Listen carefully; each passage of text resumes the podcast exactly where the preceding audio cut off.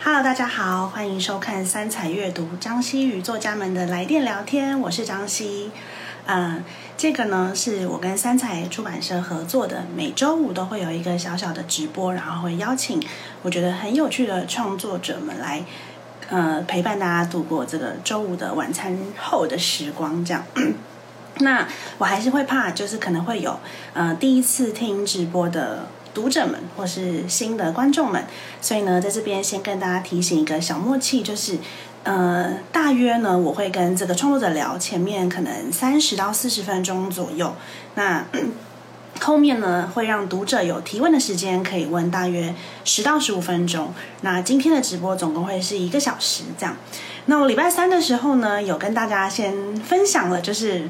这一周的邀请的对谈人，也就是三彩的大学长四一，这样会想要邀请他的原因，是因为呢，我觉得非常特别的是，呃，最近他的应该说他的后，因为疫情的关系有延后，可是他的电影要在今年上市了，叫做可不可以你也刚好喜欢我这样。其实作品影视化这件事情，一直都是我心中。小小的愿望，就我一直很想要做自己的作品有影视化的机会，所以呢，就是那时候在想的时候，我跟创来讨论说啊，一定要跟 C 来聊聊，到底一个作品在影视化的过程中，作者的角色是什么，或者是他的作品的角色是什么？那因为他的作品是那个几乎是告白神作了吧？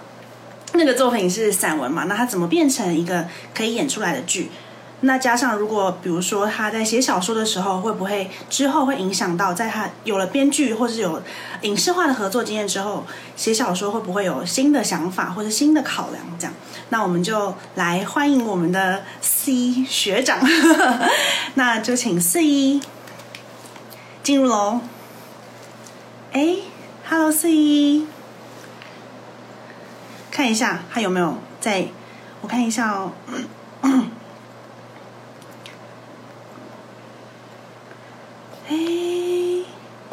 有吗？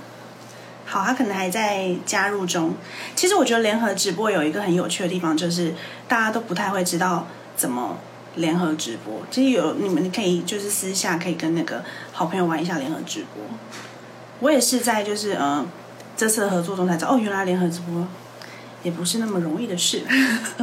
但是很好玩这样。哎，不好意思，就是礼拜五晚上我们家会有。人回家，所以会有那个声音。好，我们先请四一加入。哎，然后呢，这个影片呢，就是呃，如果今天直播没有跟上的话，也没有关系。就是之后每个礼拜三呢，就是三彩都会把上一周的直播影片，就是放到三彩的 YouTube 影频道上面，这样，所以大家也都会看得到。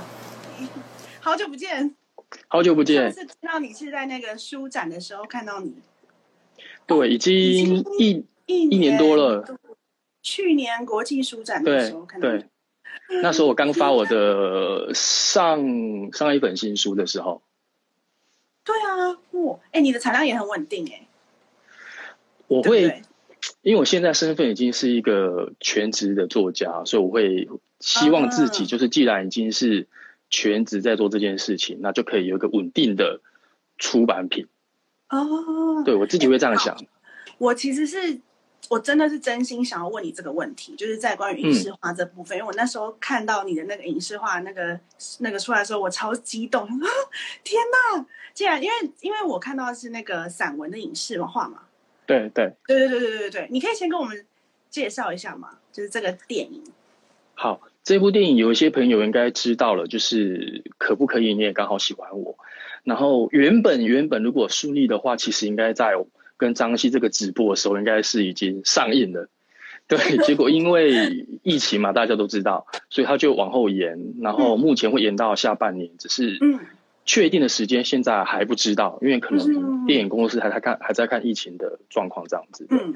然后这部电影就是呃这个散文改编，其实是个很。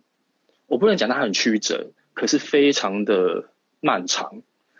从我第啊，七年，嗯，差不多，差不多。出版到，对啊，嗯，我出版大概出版的隔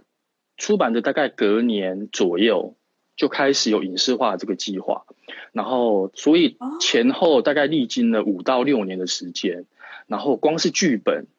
因为因为是散文嘛，它本身没有故事的结构跟架构，因此我我我们需要重新想一个新的故事放进去这个书里面。而且这个书可能跟书名，或者甚至是这本书，可能也要适当的放到电影里面去，才可以做一些连接，而不是单纯的可能只是有这个名字，但是跟书没有任何关系。那这样子好像就有点太可惜了。所以那时候光我们电影的剧本就花了大概四年左右的时间改，而且中间是改了大概三到四个大的版本。所以中间花了非常多时间在修改、修改、修改、修改个无止境的修改，然后修改到最后，像三彩的的出版同事应该知道，就是到后面几年，我都开始觉得电影有可能不会拍了。我都会抱持着这个 想法在看这件事情，因为因为可能之前有听过太多类似的例子，就是可能谁的电影要谁的书要改编成电影，可最后可能是不了了之，蛮多这种例子的。所以其实我到最后就觉得啊。电影搞不好最后是是拍不成的，我心里面其实是这样想，对。哎，那因为你刚刚说他其实呃你要重新想一个剧本，那你的书在这个电影中的角色是什么？哦，你说我在里面客串的角色吗？不不，那这本书在这个电影中的角色，就是他他他，就是这一本这一本书其实呃。它是电影里面很重要的一个元素，然后我可以简单说一下故事，可能大家会更清楚。就是其实女主角就是陈瑜嘛，陈瑜她其实是我的呃读者，然后所以她其实一直都在看我的书，然后有在听我的节目之类的。然后男主角就是陈瑜青梅竹马一起长大的好朋友，然后所以嗯，不能讲太多，可能会破梗。然后。简单简单来讲，就是因为对对对对对，我是陈瑜，我是陈瑜，呃，陈瑜是我的粉丝，就是女主角是我的粉丝，然后所以就有告白的情节要产生。然后可是陈瑜他是个很迷信任何算命的人，他会算塔罗牌啊，看紫微斗数啊，看星座啊，就是实际上年轻人会看那那些算命的东西，他都会参与。然后他本身就是那种占卜社的社长，然后他每天都在算牌，就是算说今天适不适合跟男主角告白。就每天他都要翻牌，然后今天啊是死神，那今天就不能告白。然后他终于有一天，他翻到一个爱神的图案，他觉得啊就是今天了。他等了这么久，他今天终于可以告白了。然后当正当他要去跟男主角告白的时候，同一天同一个时候，男主角跟女主角的闺蜜告白了，所以就变成是一个我女女主角爱上诶要跟男主角告白，男主角却跟女主角的闺蜜告白。然后变成是一个互相告白的情节，真的是可不可以？你也刚好喜欢我哎，那个心情。对，其实我其实完全是就是嗯完全扣在一起，就是所以我那时候跟电影公司讨论的时候，以及写文案的时候，我们有写了一句，我写了一句很重要的文案，就是呃，喜欢跟喜欢之间只欠了一个刚好，所以这部电影的轴心就是刚好这件事情，两个人要互相喜欢，那个刚好搭上了。才有才有办法在一起，对。然后呃，在这本书的改编的过程当中，其实老实讲，呃，因为我我本身其实有在虽虽然是写作的人，但是但是其实写作跟编剧是完全不一样的领域，而且差距非常非常非常大。所以其实本身我并不是主要的编剧人员，我们有呃编剧的团队帮忙做这件事情，但是我参与在里面是我要参与故事的讨论。然后以及一些角色的定位，然后甚至是因为我老实讲，我在这这部电影这部电影之前，我没有看过任何的剧本，我不太会读本。我我可会我会看小说，会看散文，但是读本那种一条一条列式的那种台词啊，对话，对对对对对，我完全不会读。所以我是因为要拍这部电影的，我才开始试着读本，然后从里面去看，然后去挑出一些我觉得有些情节我觉得不太对劲。或者是有些东西应该要再加，然后在里面改了一些呃重点台词，比如说告白时候应该要讲什么话，啊就是这些这些东西，这些东西基本上我是主要会参与这些部分。但是如果完整的剧本的撰写，其实是有专门的编剧在做这件事情，对，所以它等于就是因为。会这么长的原因，一部分也是这个原因，因为我不是主笔的编剧人员，我只是参与人员，提供意见，然后做一些修改的东西，所以可能就要变成要融入很多方的意见一起去做这件事。因为如果今天是我单纯是我是原著，然后编剧是我的话，可能事情会单纯很多。对啊，所以我觉得是一个很大的差别。可是我也觉得很有趣，就是没有想到一本散文书竟然可以变成一部有剧情的电影。这件事情我觉得非常有趣。那我想问，就是因为你后来也有自己写小说，是，对。那你在呃，因为你有参与编剧的讨论嘛？那你在写小说的时候，会呃，就是会影响到你写小说的方式吗？呃，我觉得会耶，但是可能跟。参与编剧没有直接关系，我觉得那个转化比较像是因为，呃，要影视化这个东西，可是影视化跟书其实是很不一样的状态，就是呃，影视化考量的点跟你写一本书或者是你在小说套路情节的描写其实是完全不一样的，因为呃，小说基本上老实讲，一个作者他想要写多少字，基本上出版社不会有意见。你想要用二十万字去讲一个故事，把情节讲得很碎、很多、很细，然后人物非常多，其实基本上出版社不会拒绝你这个要求，他会尊重作者的创作。但是电影它毕竟还是有一个呃播放时间的限制，比如说电影一般的状态最长大概是一百分钟到一百二十分钟，是适当的大家会喜欢看的电影的状态嘛。可是你要在这呃。一百二十分钟之内说一个故事，就势必要去考量有些东西你必须删掉，有些东西你不应该留。所以这我觉得参与编剧跟电影的过程让我学习到一件很有趣的事情是，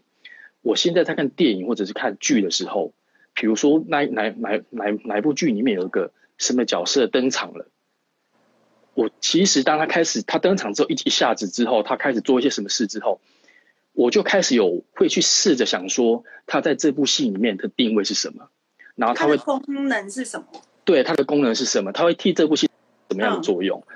这是其实是我以前在没有参与电影相关的制作的时候，其实不会去思考的事情。我觉得很单纯的就看剧说啊，有个新角色登场，然后他好有趣哦，他好特别哦。但是今天我就会去试着拆解这个角色在这部电影里面，他他所扮演的功能性是什么？然后这个东西其实我觉得。是我参与电影制作学习到很大的一个部分，然后转换到后来写小说的情节上，我觉得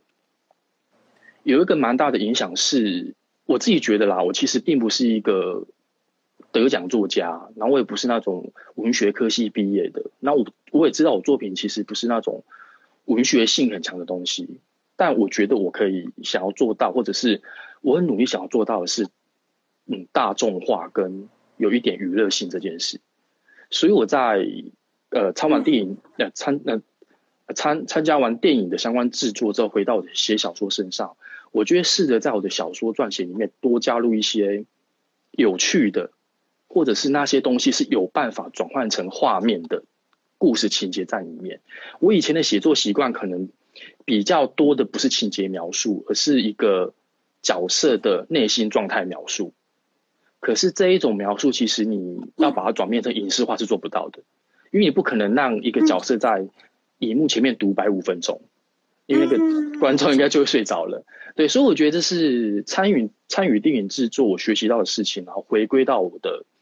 写作上面，写小说上面，我觉得还有蛮有蛮大的影响跟帮助。自己觉得这刚好也是我想问的，就是我觉得啊。散文跟小说最大的差别是，假设你刚刚讲到角色功能这件事情，其实散文你可以写一句话，就是我那时候在自己写小说的时候，我也很有感，就是散文我可以那一句话没有意义，它可能就只是一个内心，就是你刚刚说内心的独白，对，或者是一个感受性的描述。可是我在写小说的时候，我就要清楚知道说，哦，这个角色他是接下来会发挥什么样的功能，他可能是要连接到某个呃事件的发生。所以它变成一个触发，这样对。那所以我觉得小说跟编剧，嗯，刚刚我这样听起来，感觉起来这个角色的功能性会在写作的时候变得非常的明确。这样，可是我的问题是，呃，因为小说你还是可以用大量的呃描述，比如说场景啊，比如说嗯呃内心他的动作啊，要动作动作就在电影里面，就是你可以用很多的描述去撰写，可是嗯剧本是不是只有动作跟那叫什么对话？对，就是他们。那你怎么想象？嗯，我觉得电影比较有意思的是，就是刚刚张希讲的，就是你在写呃用文字描述的时候，其实是有很多文字可以去辅助你讲述一一件事情、一个状态或者是一个心境。但是用电影的话，通常他们会会找一个隐喻的物件，然后来代表那个呃角色当下的心境，或者他的表那个角色当下有什么样的转变。所以我觉得这个是呃，在写小说的时候，文字描述跟影像转换还还蛮不一样的地方。哎，很特别耶！我嗯我还没有想到是用物件的方式来。那所以你在那你之后在写小说的时候，你会是呃，你就会先也用这样的方式在思考吗？你会先想到有这个东西，你会影视化你的小说吗？比如说，嗯，比如说像我今天在跟我妹聊，就是我现在在写我的下一本小说，然后其实我都要看得到，就我我都要脑袋中有看到那个画面，我才有办法写出来。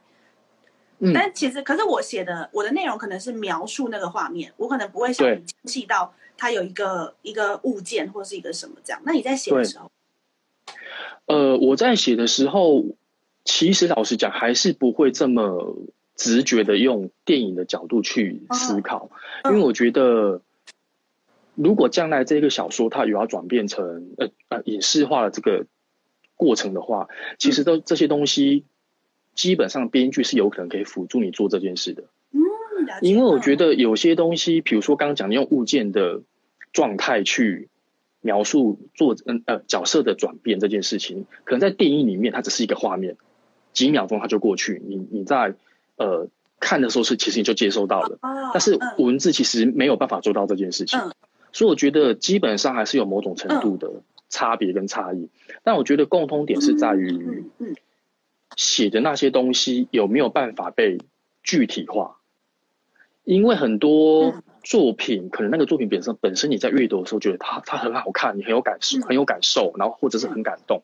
可是当你认真去拆解它，说你去想象那一部那那本小说那个故事要拍成电影的时候，其实你会发现里面想不出任何的画面出来，或者是它它会有一个很长长一个固定的画面而已。但是不会有过多的角色转换之类的，然后那种东西你就会觉得是没有办法拍成电影的，它就只是哦只适合用文字阅读，所以我觉得这是一个蛮，我觉得我我我现在小说的书写，我是试图在两者里面取得一个呃平衡点，就是我希望我的小说都能够或多或少具备能够影视化的功能，而不是单纯只能阅读。对，那我会试着把之前就是刚刚提到的一些编剧过程我学到的一些东西，把它加进去，就是做一些文字上的转换。嗯，这那个，因为其实我就想到一件事情，是我大学的时候其实有上过编剧课，但我没有上完，因为我我就是写不出来。但是我觉得那对对那时候我来讲，因为我觉得呃，编剧可能你要先有一个组织能力嘛，你要组织好一个故事的能力，那个故事可能会包含故事的剧情、角色的个性、搞角色的特质这样。那我们刚刚在聊角色，我现在很想问，那这个剧情设定的部分，因为我记得小时候、也不是小时候，就是我以前学的时候会学到说，呃，可能电影的剧情有呃，可能你有个破题吧，然后可能中间就像三幕剧一样，中间可能两次转折，然后最后就要收尾了这样。对。那你在你在参与的时候，你有参与到这一块吗？就是这种架构或是这种结构？哦，基本上我们参我参与的过程其实没有到这么把，比如说三幕剧这种东西拿出来讨论，但是这个应该是我们我跟编剧，比如说我们讨论完故事之后，其实编剧在他们转换成剧本的过程当中，他们应该就把这个东西摆进去了。嗯嗯，对，所以我觉得这是专业编剧他们厉害的地方，他们可以自然做到这件事。所以嗯其实我的过程当中，我我比较没有针对这些比较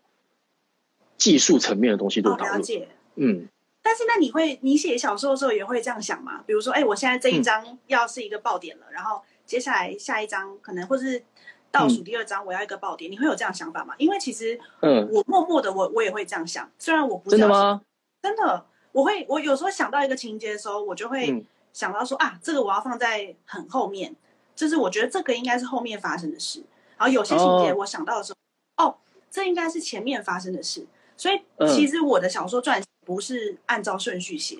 我会想到一个情节，然后先写好，看之后可以放在哪。哦，所以你是算是先把一些你觉得重要的或者是重点的东西先把它拿出，先想出来了，然后先把它分配到可能有些地方要出现的什么东西，有点这个状态。对对对对对对对哦对，我的小说，我小说的写法比较像是，我会先想好一个大的架构。可能我目前我写的小说，就是我出版了两本小说，然后现在正在写第三本，所以嗯。我的我的做法比较像是，我会想好一个这一个故事大概架构是什么，嗯。然后我会想，就是你就是张信你刚刚提到的那一些，就是其实爆点我会想，就是我会想说啊，这边可能要有一个反转的东西，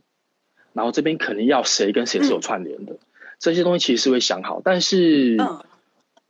我通常的做法比较像是把整个故事大纲想好之后，然后里面该知道或者该避免的一些状态先排除之后，我就会开始写了。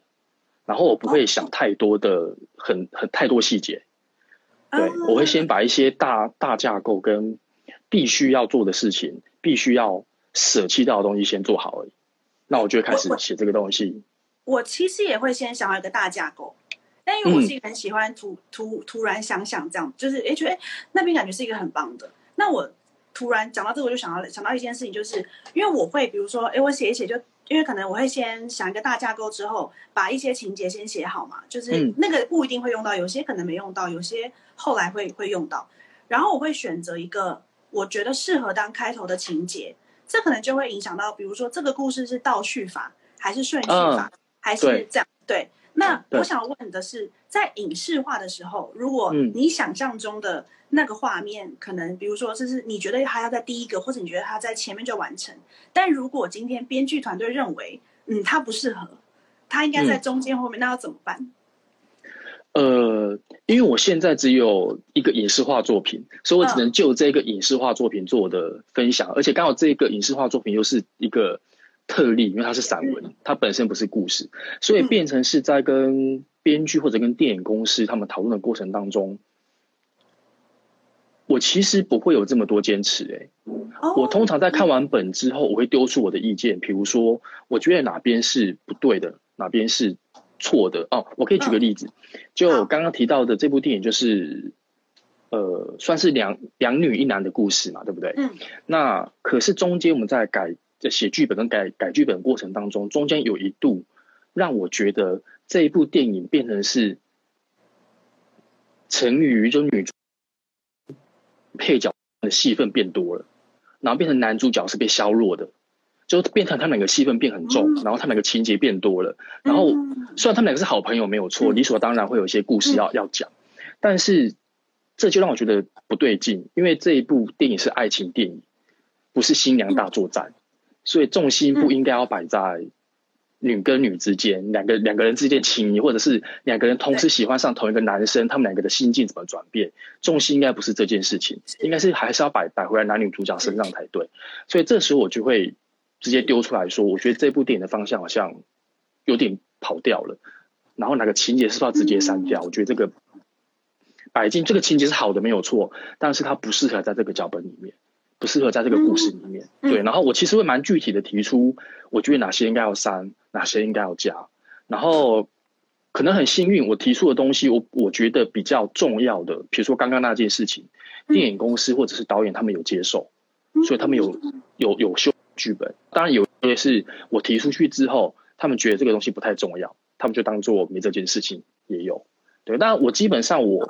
我还蛮尊重编剧跟电影公司的角色，因为我觉得他我觉得他们比我专业嗯，除非是刚刚提到的那个。对于整个故事跟剧情有根本的影响，这种东西我就会比较，我才会比较坚持。那其他我我觉得我都还好。就是故事调性的部分。嗯，或者是比如说我我我忘记在哪一段情节里面，我我我也有特别提到说，我觉得这个角色在这个时候做这个反应有点不对劲。嗯，对我我会提出这种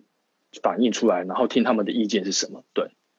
所以你会发现不对劲，是因为嗯这是我我我想一下，因为我自己写小说的时候，我会先把这个小说的大概故事，就是有点像是人物小传，先把它写好，这样你也会这样吗？因为你可能要设定他的个性，他的他的一些背景故事，你才有办法把它塞到那个情节里嘛。你会这样吗？呃，我好像就在脑子里想一下就好了。哦，那很厉害耶！我没有特别把它写出来，但是我可能会重点式的写，比如说我的上一本小说《遗憾收纳员》，因为它里面的角色比较多，而且它有穿越时空的情节嘛，所以它有牵扯到，比如说它穿越到代，然后年代跟现在之间的关系是什么，然后所以因为那本小说的关系，我才有比较慎重去写说，哦，这个角色他在那一年是几岁，然后他在这一年应该是几岁了，然后这一年有发生什么事情。我就这种东西是我会比较着重的，因为我不希望到时候出来之后发现怎么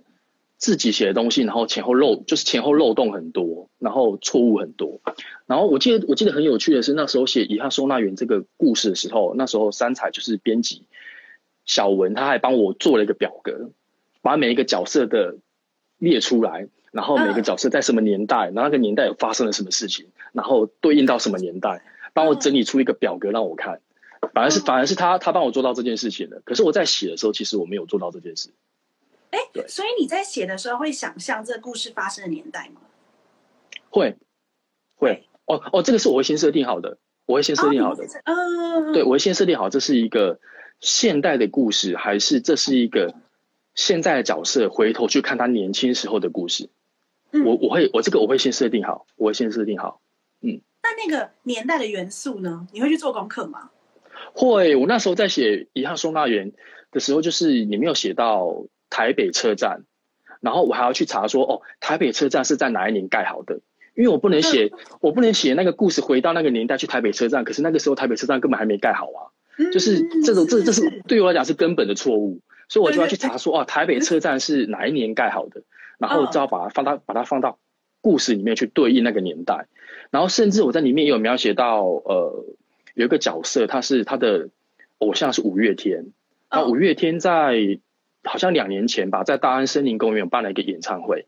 然后好像他们出道是在那边，所以他们好像为了庆祝几周年，所以又在那边办了一场演唱会，所以我刚好故事也有写到那一个年那一个年份，所以我我就把这个事件写进去，就是那个角色去看五月天的这个演唱会。对，所以这个东西是我在写故事的写故事的时候，我反而比较讲究跟在意的。哦，对，哎，这个就是我曾经呃问过那个王聪威老师，有一次王聪威老师那个讲座，因为他是写小说的嘛，我就去问过他说，哎，如果我今天要写一个小说的时候，我要去做一些呃，就像你刚刚说年代背景的工作这样，嗯，然后那时候那个王聪威老师就跟我说。呃，一定当然是一定要做功课，可是要很小心，不要让你的这些资讯变成单纯的资讯出现在小说里面，因为它就会变成是你是陈述那个资讯，你反而没有让他在这个角色身上活起来。那你是怎么样让他让这些资讯在里面不只是资讯？因为这件事也是我一开始在练习的时候，我觉得很困难的，就是哎。我好像写完的就只是把 我看到的我做好的功课写进去，就发现哎，好像角色也没有动，就是或者他很很脱离。你要怎么融在这个角色里面？因为可能那个年代不是我们活过的。对，是呃，我可能写的，比如说《遗憾收收纳员》这个故事，描述那个年代其实没有这么多知识的内容在里面，所以反而这一点问题是少的。我只要去确认说某一个建筑、某一个事件。或者是那个年代有发生什么样的事情，或者是那个年代社会氛围大概是什么样子？就比如说，我有一个故事，他有有一个角色，他的妈妈是呃外籍新娘之类的，然后可能在某一个年代，其实是外籍新娘在台湾是蛮就是比例还蛮高的，所以我可能因为知识的含量含量其实是相对低，所以在上一本小说其实反而没有这个问题。但是我在新小说就比较遇到你说的这个问题，就是虽然我的新小说它是设定在现代，但是因为故事有有有写到巴黎，就是角那个主角去巴黎这件事情，然后因为我是个喜欢旅行的人嘛，所以我在写写巴黎的时候，就是很自然而然会把我去巴黎旅行的东西写进去，然后会描述一些景色，描述一些比如说建筑的历史，对，就是那是。其实就是觉得我我我我的旅行经验啦，然后后来我就第一次把稿子交出去之后，就是编辑就会给我说，他们觉得太多旅行的东西了，就是变成它是一个 小说，但是怎么这么多旅行旅行资讯呢？所以那时候我才其实是最新小说才惊觉到这件事情，因为我是无意识的在写，因为那时候我的旅行经验嘛，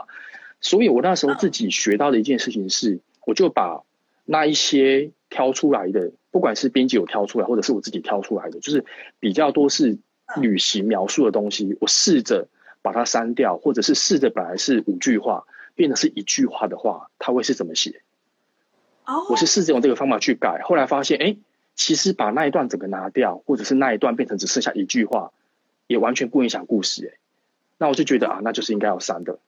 既然是不影响故事的删除，那好像它就是不必要存在的东西。对，所以我反而是在这一本新小说才学到这件事。对。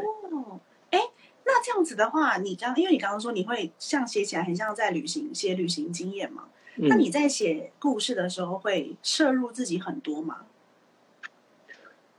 就是可能其实无论是你的情感经验，或是你你你对，嗯，你说，老实讲，基本上不会耶。就即使是不写小说，或者是嗯，我其他作品包含爱情散文，然后之类的，我目前出了十十二本书吧。然后我必须必须要说，就是其实蛮多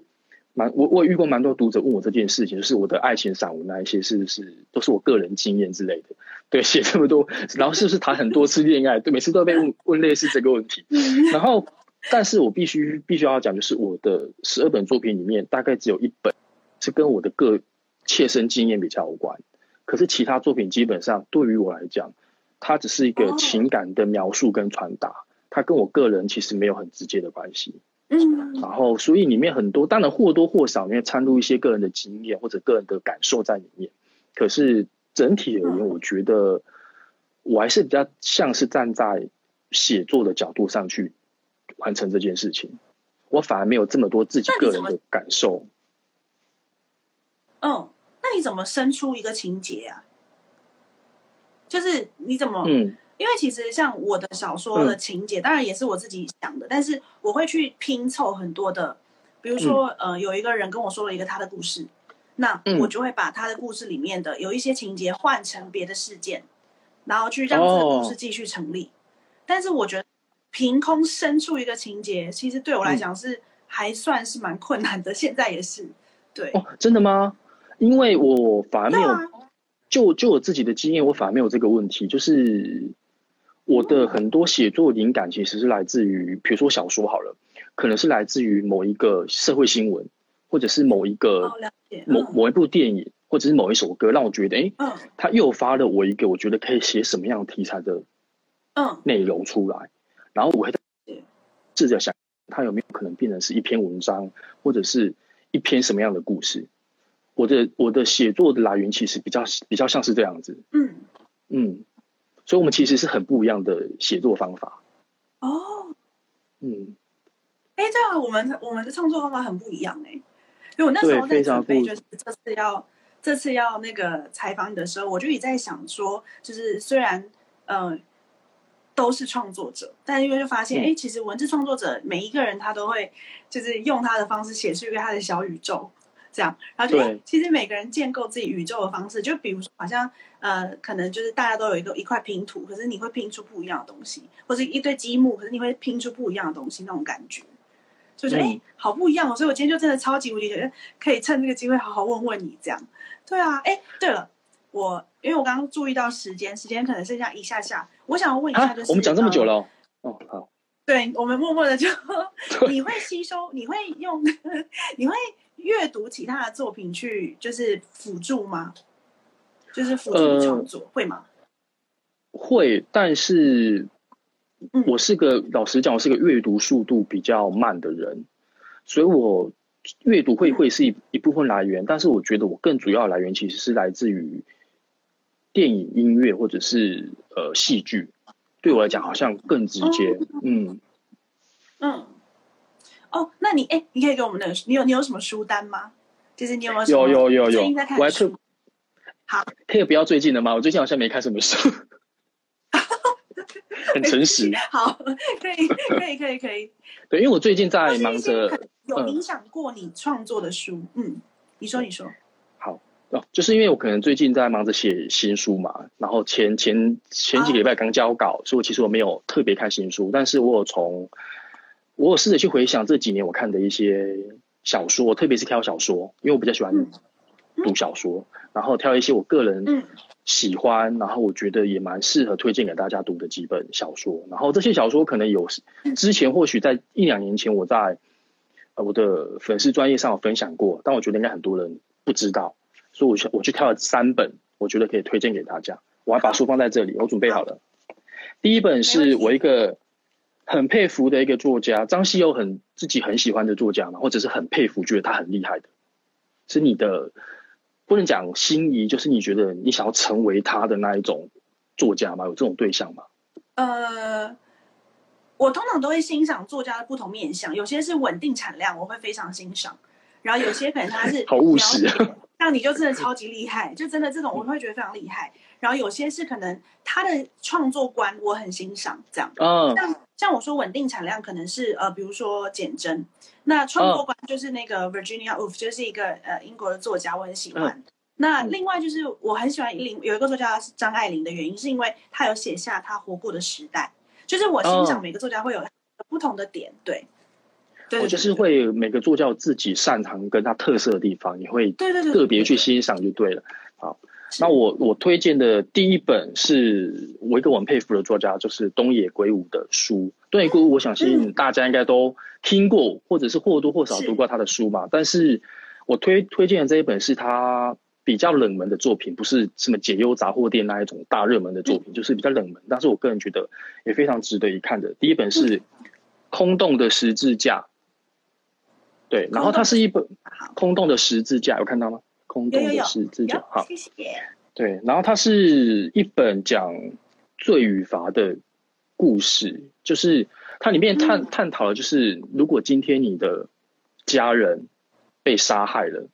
然后你会希望那个人得到什么样的报应？然后是应该他要判他死刑吗？还是应该让他不被判死刑，但是活着出来，但是一辈子却背负着他是个呃杀人犯的这个罪孽在身上？对，然后它里面有用东野圭吾一向很会写这种故事，然后他。他的故事，我觉得东野东野圭吾让我觉得很厉害的地方是，他会找很多有议题性的，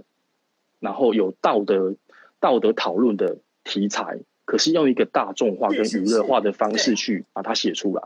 然后这本这本小说就这本小说就是，然后空洞的十字架其实很有意思，我觉得这个书名非非常好，就是十字架大家可以想象嘛，它是个赎罪的象征，所以他在故事里面用了呃两个杀人犯当对照。就是一个杀人犯，他是被抓了，然后可能抓进监狱，嗯，然后判了死刑。但是这一个被判死刑的杀人犯，他其实没有任何的回忆，他不觉得他杀人怎么样，哪怕被判死刑，他也不在意。然后这样就有点颠覆很多人觉得，你杀了杀了人，你应该就要受惩罚，你应该就要接受一样的被杀的命运才对嘛。可是如果当你今天抓到这个犯人，他是这样的心情的话，那你要惩罚他这个目的还在吗？因为他完全不觉得他受到惩罚，所以这这个就是空洞的十字架的这个书名的由来，我自己理解的。对，然后另外一个对照组就是里面有一个人，他是在他年轻的时候他有杀了人，但他没有被抓到，可他一辈子却是背负着他是个杀人犯的这种心情，用赎罪的心情在过日子。然后他用这两个角色去对照，那就你来讲，你觉得哪一个才是真正的赎罪？然后我觉得是个嗯很有意思的故事，然后这也是我我很佩服东野圭吾的地方。然后另外就是张希说的，就是他已经出道这么久了，每一年还是有这么多作品可以出，我觉得非常非常的太厉害了，厉害对，所以我这是我很佩服很佩服对。好，然后这是第一本《空洞的十字架》，大家可以看。然后第二本书是一个韩国作家叫做孙元平的《杏仁》。哦，好。杏仁，它是一本算是青少年的小说，呃，青少年为主角的小说。然后，杏仁这个东西，它其实我解释一下，它是讲述我们的大脑里面，其实每个人都有两颗杏仁核。然后，杏仁核它是掌控我们人类情绪的东西。可是里面的男主角，他是疑似是没有信缺少杏仁核，所以基本上他没有办法感受到感受到人的情绪，然后他是没有同理心的一个人。即使是他的妈妈在他面前被杀了，他也没有没有任何的情绪，就是被人家讲说你是个完全没有情感的冷血动物，你是个怪物。嗯，然后他是讲述这样这样一个被称为怪物的青少年的呃成长过程，然后在过程当中他遇到了另外一个怪物，那个怪物是他完全相反的类型，就是是个有钱人，功课好，就是完全是这个男主角的相反，但是这个呃这个。这个呃男这个相反的怪物却非常喜欢欺负男主角，因为他希望男男主角有一天可以发出痛，对，可以对情感有反应，他就觉得他赢了。可是他在他身上永远找不到任何任何情绪反应，然后他就借由这两个角色当对照去讲述我们在呃每个人成长的过程当中，尤其是青少年的过程的成长过程，会有接受到一些被认定是异类或者是异常呃异类，或者是你是个。怪怪咖的状态的成长过程，然后怎么样在这个过程当中慢慢慢慢成长，然后怎么样去从里面去感受到，就是你身为呃生而为人，就是你如果能够遇到一个能够理解你的人的话，所谓的怪物这件事情，可能它就会变成不存在了。然后我觉得它是个非常有有意思的小说，而且它很薄哦，它大概只有两百六十几页。非常非常薄，是我最喜欢的读，很薄很薄，对，是我最喜欢的那个阅读的 那个页数，我都好想看哦。对，很好看，可以去看。对，非常非常非常轻，然后非常的有有有意思。好，这是第二本《信任》，大家可以看一下。好，然后第三本《使者》，使者，对，他是诗春。去年啊，前年有一本书在台湾应该卖的蛮好的，叫做《镜之孤城》。然后我想说那本书应该比较多人读过，所以我就推了他一本早一点的作品，它叫《使者》。然后这个《使者》有一个我很喜欢的题材，就是它有这样穿越时空的梗。我一向很喜欢穿，一向很喜欢穿越时空梗的故事。对，然后他的使者很有意思，就是使者是男主角，然后他的功能是他有办法可以让活着的人。见到死去的人的一面，你可以指定说你要见谁，然后那一个人在某一个晚上限定一夜，他会出现在你面前，然后你可以跟他聊天，或者是跟他询问说，比如说你有什么疑惑，你可以请请请问他，或者是你可以解答心中长久以来你想要知道的事情。对，然后他就是一个使者，是一个这样的角色。然后，然后我觉得这个设定蛮有意思的，因为很多穿越时空的梗大家都用过了，然后他是用一个。人当物件，而不是用一个物体，然后去讲一个，呃，应该应该五个还是六个故事，然后串起来变成是一个故事，所以我觉得这个故事也蛮有趣的。然后一样很薄，哦，很薄哎，真的耶。对，一样大概这个，呃，大概三百页而已。对，还是一本非一本非常非常好读的小说，然后大家可以去读看看。嗯，就这三本。好。谢谢你，哎，而且我发现你喜欢的书好像会影响到，会有一点影响到你你的那个创作的，会会对不对？会就是会会对对对，怎么讲？对创作的想象，你创作上的想象，你会会影响到，对不对？完全会，可能呃，散文或者图文书比较不会，但是我的写的小说基本上，我觉得蛮容易受这些书的影响，因为我可能本身就喜欢读这类型的书，所以我就会。去想象有一天我自己能够写出这样题材的故事。嗯，对，这的确是真的，没错。嗯，谢谢你。哎，好，我看一下，现在时间其实差不多。好，今天非常的感谢你，因为呃，我觉得让我问到了，满足了我很想问的很多问题，而且我相信有很多就是可能我们的真的真的真的，因为我相信其实也有很多我们的读者可能。呃，他也比如说，看你有作家的想象，我今天想要出书，或有些人是想象中自己是，呃，我如果成为作家，我就有机会把我的作品变成影视化，因为其实有很多这样子的这样子的潜力嘛，不管是四一还是可能呃台湾，像通灵少女啊，也是，嗯，苏菲亚，对，其实我就觉得，哎，好像大家应该都会有这个想象，就到底写作小说跟影视化。中间到底有什么不一样？他是他是只要我成为作家就有可能呢，还是中间还有很多需要注意的地方？跟他其实跟创呃同样都是故事创作，可是其实很不一样。也甚至可以说都是文字创作，但其实非常不一样。对，所以今天今天非常不一样，嗯，是，所以今天很感谢你来跟我们聊这些，这样。哎，那还有剩下一点点的时间，我来看一下读者有没有什么问题好了。好，然后对，看看大家有没有什么一个问题，我觉得应该是只有办法一个问题来看看就可以。我看看哦。哎有人说，既然他第一个问，那我就我就我就我就我觉得这你有看到吗？请问两位开始书写写书前灵感都怎么来的？最最难的地方不就是开头时？哦，你呢？张希先说，我先说。好，我先说，我先说。好，你你可以你可以先说，你先说，可以可以可以。我写书的灵感，我其实是。随我我有随身会记录一些句子跟一些点子的笔记本，但是手机啊不是真的笔记本。比如说我在搭捷运或者是呃任何时候在餐厅吃饭，甚至也有可能，我是常常会比如说想到一个东西或者看到一个画面，那我触发了我什么样的一个感受，我其实会很习惯性的就把我手机的记事本点开，我会把这些东西随时记录在我的呃记事本里面。然后我在写作的时候，其实我是会去把记事本划开来去看，说我之前写了些什么东西，然后哪些东西是现在我觉得适合去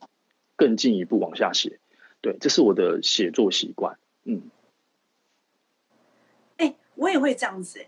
我会也我也会在。可是如果散文的话，其实因为我一开始练习散文的时候，我是每天逼自己要选一个东西来写，所以为了要训练自己，因为我以前。因为我真的以前写的很，我写的很慢，我可能写四四五个小时才写出一千字，所以我就一直很想要让训练自己的笔感顺一点。然后我那个我那个时候的灵感，如果我今天一早起床打，我就会打开五感，包括听力、听觉啊、嗅觉啊、视觉啊，然后一切，然后就是去，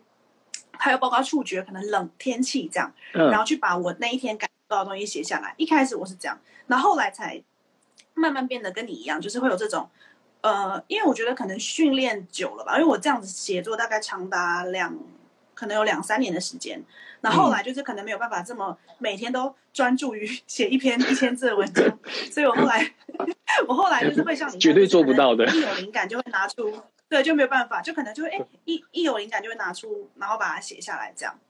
其实我觉得整理灵感是一个很，就是作者好像很容易会有的小习惯。对不对？对，但是我觉得好像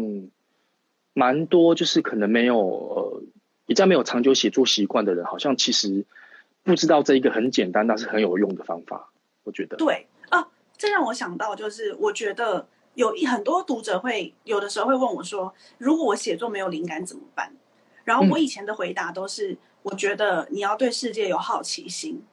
就当你有好奇心的时候，你就会关注到，比如说，哎，为什么今天的天空是沉积云，就很漂亮，那个红红的沉积。然后或是哎，为什么今天好像有冷气团？就是当你对这个世界或对人有好奇的时候，你会比较容易触发灵感。但你刚讲完你的、你的、你的记的方法，就突然让我想到，除了对世界有好奇心以外，好像也要有感动。哎，也不是说那种大感动，就是你要有感，你对这个世界有感，对有感触。对对对对对，你的心里如果有悸动的话，呃，其实灵感是很容易出现的。对，而且我我其实也可以给大家一个写作上的小建议，就是我觉得我我起码在我自己上有点，呃，在我自己自己身上会有一点诚意，就是有时候不是全部，但是有时候当你觉得没灵感，可是你勉强自己去写的时候，有时候在你这个状态下，其实你会写出你意想不到的东西。有时候我觉得会有这个状况，我觉得会就是。我觉得这个很有趣，很有趣，就跟写小说一样，就是有时候你在写小说之前，有一些设定好那个角色的一些情节，或者他可能会说什么话，或者他会有发生什么样的行为。可是你写着写着会发现，那个角色好像会跟你说不一样的东西，然后你写的东西会跟你原先设定的不太一样，会产生新的东西出来。所以我觉得，当然不是每次的状态都适用，但是我的意思是说，如果你已经。隔了很长一段时间，都觉得你是完全没有灵感的。我觉得这个时候应该是你要逼自己试着去往下写，然后或许你在写的过程当中会有办法刺激灵感出来。嗯。哦，哎，这个我要学起来，因为我每次没灵感的时候就会耍废。就会想说啊，我也会，我也会。老天爷跟我说要休息了吧，然后我就会去耍，会这样，很会安慰自己。这个可以。对，他说啊，现在休息时间到了，这样。对，好，哎，今天时间差不多，应该剩下呃一点点时间。好，那我们今天就先非常感谢呃 C 跟我们聊聊这样。哎，可以有一点时间，我刚刚脑袋又突然想到，因为你刚刚讲到角色，就很容易想，好，最后一个问题让我来问好了，就是如果今天这个角色，呃，你创造的角色其实跟你的价值观不符合，怎么办？你要怎么写？不怎么办？就你你会嗯，因为其实我在写小说的时候，我会害怕写出跟我价值观不符合的人，因为不可能每个价值观都跟你一样啊。可是这就是小说的功能啊，因为我觉得，比如说是散文，或者是呃呃，对散文类的创作、图文书的创作，我觉得基本上这样的书，大致上一定是符合自己的呃中心思想。我觉得这是一定的，但是我觉得小说完全不是这么一回事。里面当然会会有角色是完全符合你的价值观，符合你的中心思想。但是小说要有趣，要有好看，就是要有对立的人出现，不是吗？嗯，是。对，所以我我反而会，我反而我自己的状态是，反而我会更有更有意识的去写那一些他反面的那些人，因为我觉得那些人是我不知道的。或者是我我我可能不认识的，或者是不是我想象的样子，我反而会去比起主要角色跟我价值观接近的，我反而会更用力的去揣摩那些跟我价值观不接近的角色是什么样子。因为我觉得这个是，我觉得这是写小说很有趣的一点，就是小说虽然很多故事是架空的，是一个杜撰的故事，但其实里面很多人性或者人的反应，其实都是真实的。那我觉得这件事情是有趣的，因此里面出现跟自己价值观不合的人，我觉得反而是好事，因为这样小说才有趣，不然就会变成整本小说的每一个人都很像。嗯，对，所以我觉得还好。嗯，哎，所以我觉得还好，没什么问题。哎，好，这个因为我我还在学习这件事情，但我刚听你讲，我就忽然觉得，哎，你不觉得创作是一个很温柔的过程吗？就是它让我们用创作的方式去理解，其实世界上有跟我们。不一样，或是呃非常不一样的人，然后我们可以用创作方式去理解他，有可能他是因为这样想，所以才做了这个这个选择或这个行为。可是因为我们一般遇到人，我们可能就是很切片、很片段的认识这个人，嗯，我们无法用一个脉络的方式去了解他。可是创作就让我们有机会去哎了解到跟我们不一样的人，其实有可能是因为如何如何这样。就我刚刚听你讲，忽然觉得哎，创作是一个很温柔的过程，这样。然后你刚刚讲也让我想到那个。我之前听那个 BBC 的那个就是读书会的一个有一个作家就分享说，他觉得创作其实就是就是在呃怎么讲，我们在怎么样定义我们是一个人怎么样的人类，就是我觉得创作的过程是很很很有趣的。哎，你在就像你刚刚讲人性的部分，哦，人原来有这个面貌，然后自己原来有这个面貌，这样。对，对我我完全认同哎，嗯，就是哎，还有时间吗？可以再讲一下下吗？对，好，你讲这五分钟。哦，好好。对，就是我其实常常会鼓励，就是如张希讲，我其实常常会鼓励很多想要写作，或者是即使你没有，我指的想要写作，并不是说你一定要成为作家，而是你你你有有兴趣想要更了解自己的人，我觉得写作是个非常非常有效的方法，因为。我自己其实是有这样的过程的，就是有些时候你对于不管是对于人、对于一件事，或者对于这个世界跟社会，其实你有很多的疑惑或者是不理解，那那种不理解是甚至是你会有很强大的反抗心理在里面的。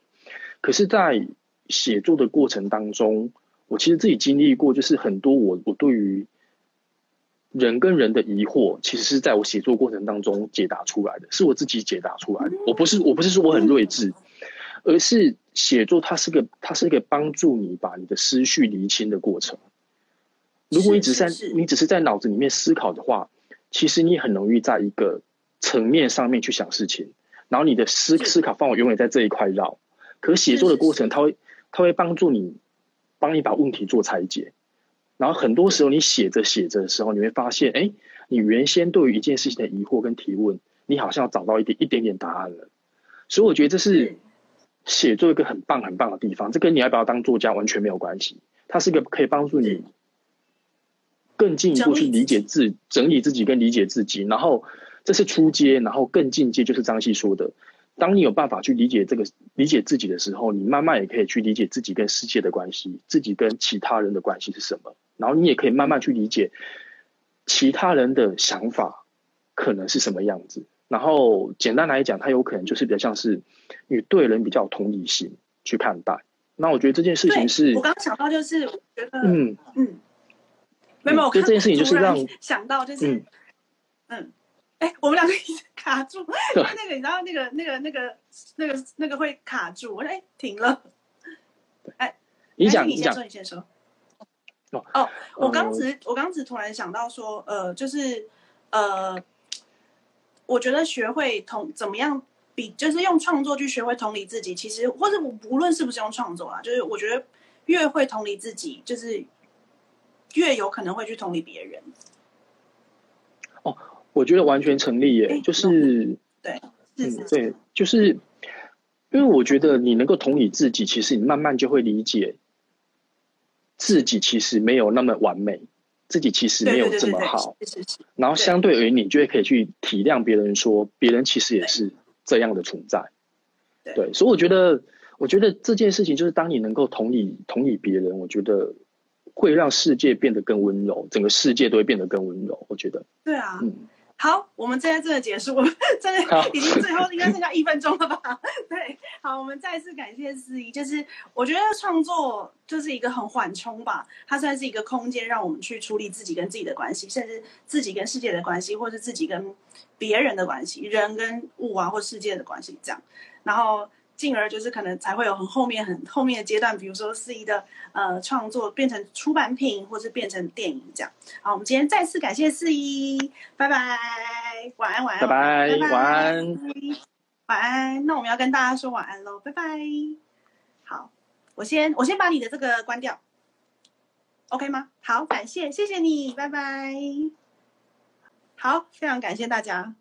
就是今天听今天今天呃参与了我跟呃四一的对谈这样，然后我今天也学到了非常多，因为他真的在创作上或是在呃可能影视化上面对我来讲是一个非常算真的是前辈级的人物这样。那也很感谢今天读者们的参与，那我们今天的三彩阅读张希宇作家们的来电聊天就到这边结束喽，下礼拜五我们再继续 Instagram 上面相见，拜拜，晚安，拜拜。